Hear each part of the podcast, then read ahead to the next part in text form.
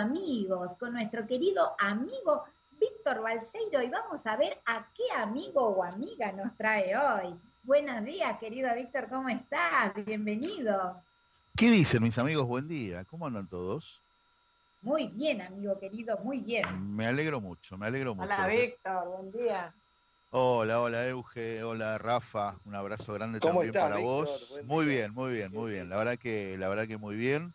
Este, un poco nublado por acá en, la ciudad autónoma, pero, pero bueno, pinta, ¿no? Pinta, qué sé yo, un lindo día, la temperatura es muy agradable. necesitamos, necesitamos lluvia ya, ¿no? y un poco, me parece que... sí, ¿no? sí, dicen que ahí por, por, por la tarde nos va a visitar un poquito, algún chaparrón. Pero, pero bueno, bueno, espero que estén muy bien. Que viene el, escuchaba las palabras del Papa Francisco, ¿no? En esta, en esta jornada de los, de los pobres, ¿no? Y hay una frase que me quedó grabada, pero ya hace tanto tiempo, que él lo dijo en esta pandemia. No nos permitamos mirar a los pobres con las manos en los bolsillos, ¿no? Sí.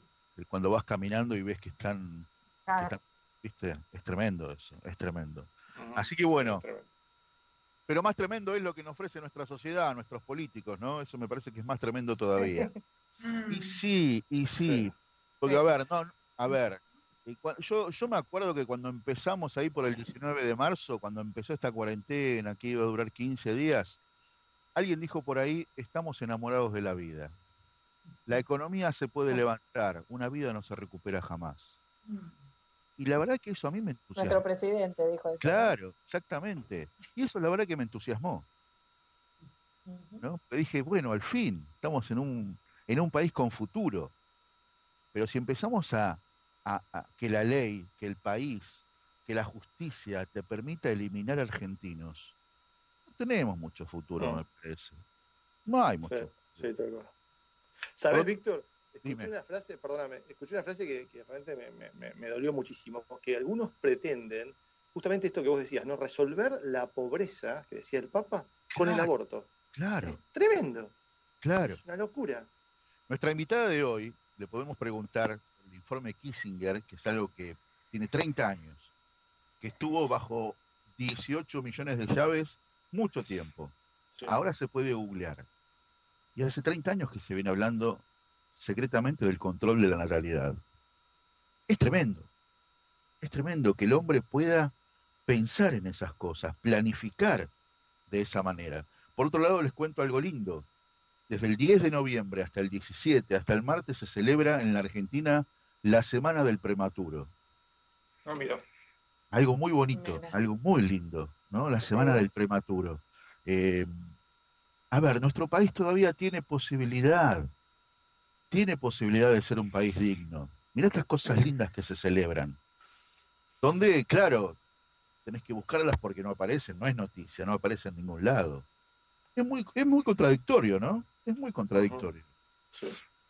En fin, pero tenemos una, la verdad que tenemos hoy, Fabi, Rafa, Euge, como invitada, a mí me gusta calificarlas de esa manera, ¿no? Yo alguna vez les dije que a partir de la lucha contra el aborto en el 2018 yo he conocido titanes y leonas, pero leonas celestes pro vida que son, pero una maravilla escucharlas.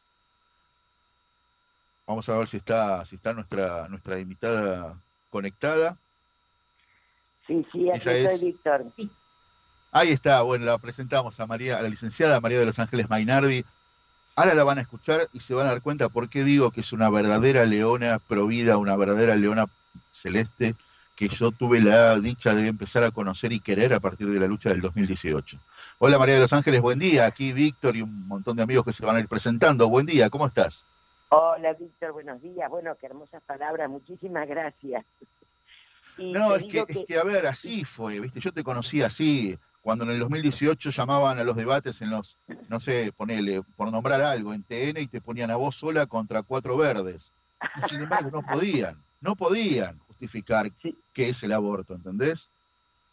Bueno, mira, justamente eh, lo de Leona me encanta, y me encanta lo de Leona y te cuento por qué cuando fuimos en el 95 a la China, a la Cuarta Conferencia Internacional de la Mujer, ahí vimos que los castillos estaban este, en, las, en las puertas había de un lado un león y el león, macho, tenía el mundo entre las garras. Y a la izquierda estaba la leona. Y la leona tenía el cachorrito entre las patas y con las garras alimentaba a su cachorro. Con las garras alimentaba a su cachorro, mostrando cómo la leona defiende a su cría. Eh, realmente una imagen muy linda, muy linda, eh, de cómo eh, en pareja se puede lograr todo, ¿no es cierto? Entonces, así es como lo de, lo de León, la imagen de Leona, es como quiero defender a, los, a mis cachorros y a los cachorros de la Argentina y del mundo, porque, bueno, porque no hay nada más maravilloso y más hermoso que abrazar el hijo de las entrañas. Qué lindo, qué lindo, qué lindo escuchar eso, ¿no? Pero, pero por otro lado, la realidad nos marca, no sé, lo primero que se me ocurre preguntarte, María de los Ángeles, ¿qué es o casualidad que justo en esta semana vino el FMI y anuncian la presentación del proyecto de aborto? No, no, no. Mira, la casualidad es algo maravilloso, ¿no? Pero a la vez también sabemos que no existe. Y sí sabemos que existen los grandes trabajos y la gran ingeniería para lograr los objetivos, porque la política es una ingeniería para poder lograr la estabilidad entre lo económico y lo social. Lo que pasa que a veces en esa ingeniería, en vez de poner una de cal y una de arena, se pone dos de arena porque es más económico y entonces, bueno, el problema es que después el edificio este, se te viene abajo.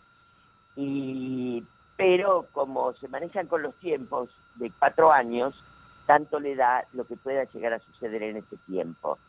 Tener bien la economía es uno de los objetivos eh, que tienen los políticos. Em, vos pensás que fue muy famosa la frase del presidente norteamericano cuando lo consultaron y le dijo, es la economía, estúpido. Em, y no es solamente la economía, porque la economía debe ir de la mano de lo social, debe ir de la mano de lo moral, porque si no, eh, date cuenta que, por ejemplo, mira, ahora con el tema del aborto dicen, este, bueno, pero mm, el que no quiera abortar, que no aborte. Bueno, sería lo mismo que decir, el que no quiera ocupar, que no ocupe. Pero este, el que no quiera robar, que no robe, pero vamos a permitir el robo. El que, mm, y además van a poder salir a robar de 7 a 8. ¿eh? De 7 a 8 van a poder salir a robar, en la misma forma que podemos hacer aborto en las niñitas menores de 16 y es romper lo que se llama el nivel, este, el nivel moral, el nivel de poder, de poder entender lo que es vivir socialmente. No es solamente una cuestión moral, no es solamente una cuestión teológica, no es solamente porque lo dice el Papa, porque el Papa no dice las cosas a su antojo, el Papa dice las cosas pensadas y que le sirve no solamente a los católicos, sino a todos.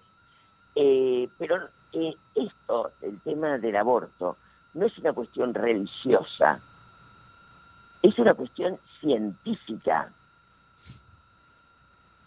Totalmente. María de Los Ángeles, eh, buenos días. le habla Fabiana, muchísimo gusto y realmente un placer tenerla en nuestro programa. Eh, y bueno, gracias por haber aceptado esta entrevista. Lo que nosotros eh, venimos ya hace bastante tiempo con distintos testimonios de mujeres eh, que han abortado, etcétera. Pero ahora realmente quisimos dar un paso más adelante y mm, de repente brindar esta información como para que quizás sea vista desde otro punto de vista. el tema de si existe un negocio detrás del aborto, ¿verdad? y cuál es, ese negocio. O si ven realmente, como nos quieren hacer creer, que los estados realmente se preocupan por los derechos y la vida de las mujeres. ¿En qué consiste este negocio? A ver si nos puede aclarar, María de los Ángeles. Buenísimo. En la parte económica, el aborto tiene bastantes vertientes.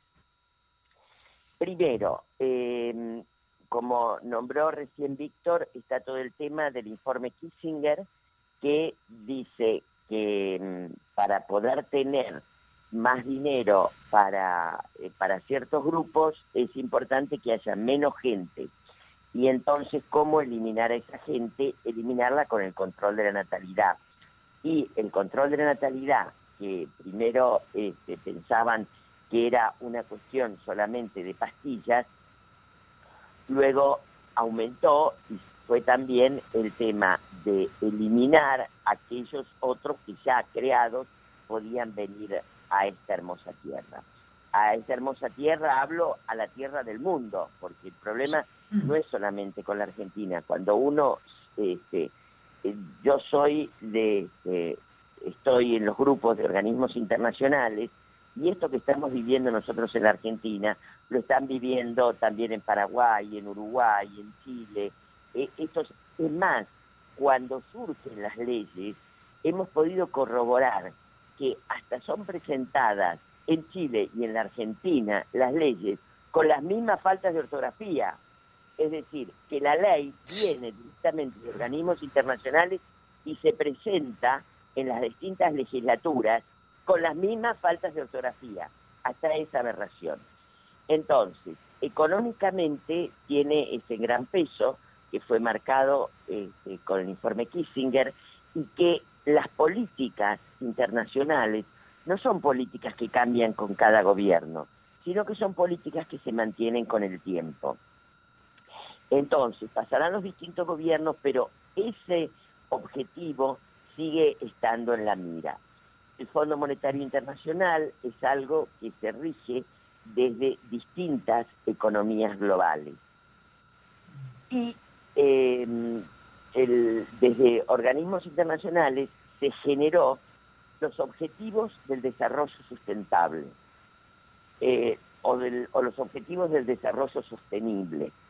Esos objetivos que, a nivel internacional son firmados por las naciones, fueron también firmados por la Argentina. Y hoy que estamos en el mundo de la comunicación, podemos, como decía Víctor, podemos googlearlo y si ponemos en el Google objetivos de desarrollo sustentable u objetivos de desarrollo sostenido, nos van a dirigir, en la Argentina, nos van a dirigir directamente a la página de presidencia. Y ahí, en los objetivos del desarrollo sostenible, vamos a tener todo esto. La perspectiva de género, que es algo que atraviesa a los 14 objetivos y específicamente en la poblacional tenemos salud reproductiva, en la poblacional tenemos salud reproductiva, que en salud reproductiva sabemos que para Naciones Unidas incluye el aborto. Entonces, está puesto dentro de unos objetivos a lograr. Cuando vino Christine del Banco del Fondo Monetario Internacional, ella lo dijo a viva voz en el gobierno anterior, en el gobierno de Macri dijo, a mí lo único que me interesa es que se cumplan con los objetivos del desarrollo sustentable. Entonces, así como está toda la temática del medio ambiente, que es algo muy positivo y muy bueno, eh, en vez de ir escala em, el primer objetivo, el segundo objetivo, el tercer objetivo, van directamente a aquellos objetivos que atraviesan a todos los demás y que son aborto y género. Género, no entendido como nosotros pensamos, firmamos en el 94, en el 95, que la Argentina firmó que para la Argentina género iba a tener siempre la interpretación de femenino y masculino, sino como género, como fue definido en ese momento, aquella decisión que le apetece si ser del mismo sexo o del sexo contrario. Entonces, es todo un gran paquete, un gran paquete en el que, imagínense, que, poco le puede interesar a, alguien que le apetece una persona del mismo sexo, el tema del aborto, nunca llegaría a quedar embarazado. Eh, sin embargo, eh, es un trabajo que hacen en conjunto porque es una forma de afianzar un, este, un trabajo y el otro. Es un poco difícil de explicar, pero tiene su, su lógica retorcida, pero tiene su lógica. Entonces, económicamente tiene todo ese peso. Y es increíble la cantidad de plata que invierten supuestamente para, este, para tener una mejor distribución al ser menos personas. Esa es una de las partes económicas que tenemos a nivel internacional, pero hay otras que tenemos también a nivel local.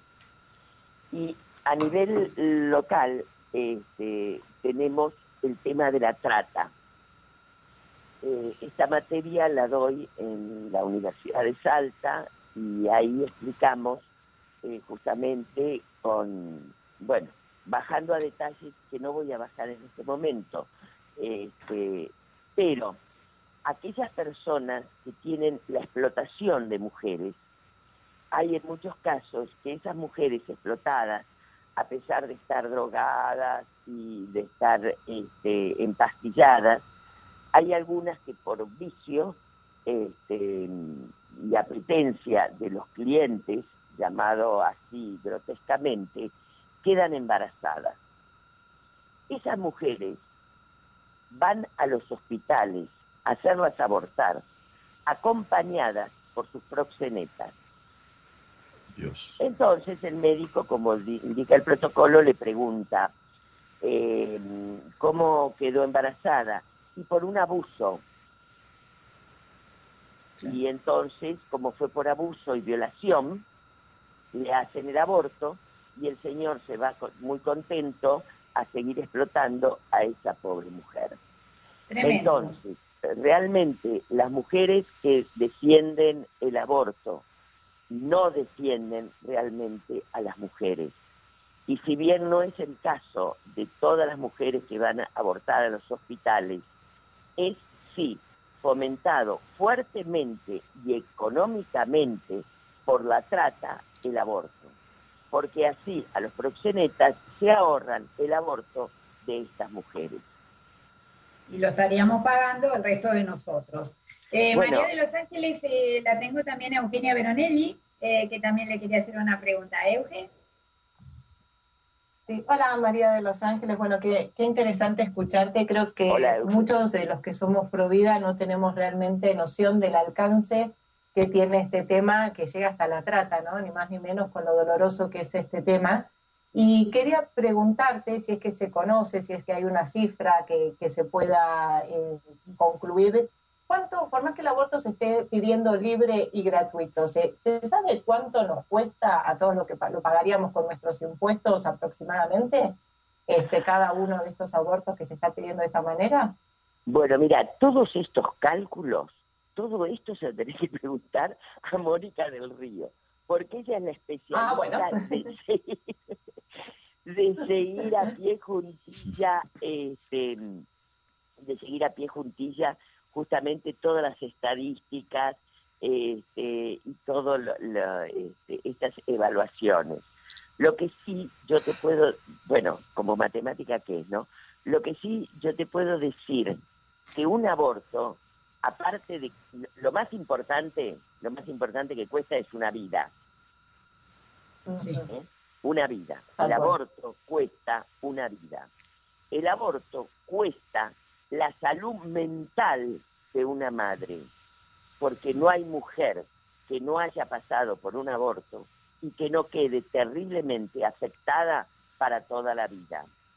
Hay que ayudarla, están los distintos grupos, se la ayuda, le lavan el espíritu, le, ayudan a llevar adelante el gran dolor, aunque hayan sido convencidas para abortar, aunque no haya sido una cuestión voluntaria lo del aborto y hayan sido convencidas.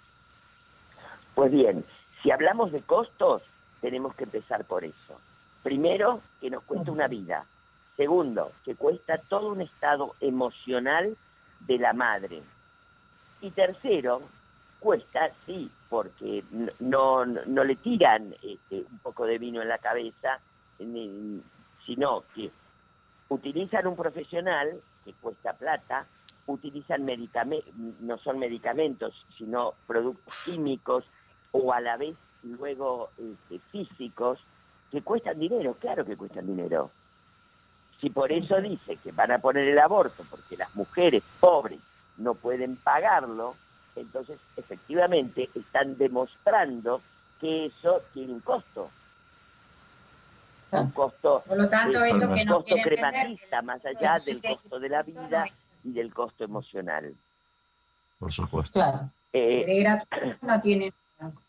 Entonces, por un lado, tenemos, este, tenemos gente que se está muriendo de COVID porque no compraron todos los respiradores que hacían falta y por el otro lado quieren meter a las mujeres que en este momento, en este momento hay muertes porque no hay un seguimiento de enfermedades preexistentes, porque los pacientes tienen temor de contagiarse. E inclusive se ha dado muchas situaciones que a pesar de todas las medidas tomadas, que el de COVID va por un lado y, el resto de los pacientes van por otro lado, etcétera, etcétera, hay muchísimos casos de gente que fue por un resfrío y terminó con COVID. Y en, y en esta marabunda en la que estamos, pretenden además sumar el tema del aborto. Quiere decir que la mujer que fue y abortó y no muere de desesperación psicológica, sí puede, sí puede morir de COVID. Eh, es, es totalmente, eh, justamente, es donde uno ve que esto no es una cuestión sanitaria, que es una situación crematista, que es una situación económica, que es una situación de presión. Ahora, no hubo problema de, de, pagar el dinero y los créditos que se pidieron. una pregunta. Hola María Los Ángeles, ¿qué tal? Un gusto saludarte y realmente súper interesante todo lo que estamos escuchando, que nos estás contando. Pensaba también lo importante que es unirnos, ¿no? Digamos, todos los que somos pro vida, digamos, ¿no? Para justamente presentarnos de una forma en, conjunto, digamos, ¿no? Qué, importante. Y yo creo que vos fundaste la, Red Federal de Familias. Yo te quería preguntar cómo seguirla esta red y qué nos propone. Mira, la Red Federal de Familias se conformó en el 2010 después del tema de, del matrimonio homosexual. Eh, y ahí veíamos que detrás de este, de este, de, este, de esta decisión eh, el tema del aborto venía a pasos agigantados. Entonces, em, yo en ese momento estaba trabajando como asesora de la senadora Liliana Negre de Alonso. Y la senadora este, sacó el debate del, este, del matrimonio homosexual, dijo que había que sacarlo del ámbito de Buenos Aires, de la capital federal, y que había que llevarlo a las provincias porque eh, había que escuchar la voz de las provincias y que en las provincias no era un, grito ni una necesidad. Entonces, junto con el senador este, Romero, presentaron el proyecto de llevar las, las reuniones a las distintas provincias. Y así fue. Eh, yo fui la encargada de armar esas distintas reuniones en Salta, en Mendoza, en Tucumán, en Córdoba, invitando y, tomando nota de las personas que iban a hablar, tanto de las que estaban a favor del matrimonio homosexual como los que estaban a favor de la vida, de la vida digna. Entonces, este, ahí, digamos que tuve contacto con personas de las distintas provincias que estaban a favor de, a, favor de, la familia. Y una vez terminado el, este, todo el recorrido y todo el periplo y el proyecto aprobado, claro, la gente me llamaba y me decía, ¿y ahora qué hacemos? Con gran angustia, ¿no? Manuel Martín de Mendoza llamaba y decía, ¿y ahora qué hacemos? Tenemos que hacer algo. Y de, Córdoba, de Córdoba, Cala, tenemos que armar algo. Y entonces este, a mí se me ocurrió, mira, yo tengo la lista de toda la gente que está, que está a favor de la vida este, y que está a favor de la familia. Eh, bueno, hagamos una reunión. Y entonces invitamos a esa gente que había participado a favor de la vida y la familia a una reunión en Córdoba. Y bueno, de esa reunión en Córdoba fue, digamos, como eh, se fue incoando lo que queríamos hacer y qué queríamos lograr y dónde queríamos estar, y se hizo una segunda reunión en Córdoba donde quedó totalmente conformada la red federal de familias, en la que en cada familia iba a haber un delegado que íbamos a mantener este, el federalismo, es decir, que cada provincia iba a ser responsable de su propia provincia y de su propio armado, y que de ese armado surgía un representante que, eh, que conformaba, venía a, la parte directiva de la Red Federal de Familias. Como soñábamos tener las 24 provincias y, el Distrito Federal, este, entonces em, en 24 ya iba a ser muy difícil y se optó por formar este, una junta ejecutiva elegida por cada delegado una junta de cinco para poder tener, eh, digamos, un accionar más rápido. Y bueno, y así hace 10 años quedó conformada la Red Federal de Familia. El primer trabajo que hicimos fue presentar un proyecto, eh, un proyecto de ley que, este, mm, que buscamos un, este, se buscó un diputado para que lo presentara y luego este, en cada delegado, en cada provincia, visitaba a los, este, a los distintos diputados para eh, hablarle qué era este proyecto y que sumaran su firma. Y bueno, eh, acá en Capital visitábamos al resto de los diputados que teníamos a mano, pero lo más importante eran las visitas provinciales, porque claro, eh, lo visitaba una señora que conocía a la hermana, a la prima del diputado, en, a la carnicería donde el diputado iba a comprar el asadito para el domingo. Eh, entonces el compromiso donde presentaban, donde se presentaban como gente muy buena este, y que tenían que seguir esa misma línea. entonces se consiguieron muchas firmas y lógicamente cada dos años caduca un proyecto. Entonces, cada dos años volvíamos a presentarlo con algunas mejoras, con algunos cambios, este, porque que los mismos diputados nos iban diciendo, mirá, esto de esta forma no va a salir, porque está esta dificultad. Entonces se hacía la modificación y se volvía a presentar. Eh, este año se volvió a presentar el proyecto 3320, es decir, este, del 2020, y ya lleva 16 firmas, este, cada, cada uno sigue buscando las firmas en su provincia y Mónica del Río golpeando las puertas de todos los diputados como para decir, mirá, este, en Catamarca le prometiste la firma y no vemos la firma.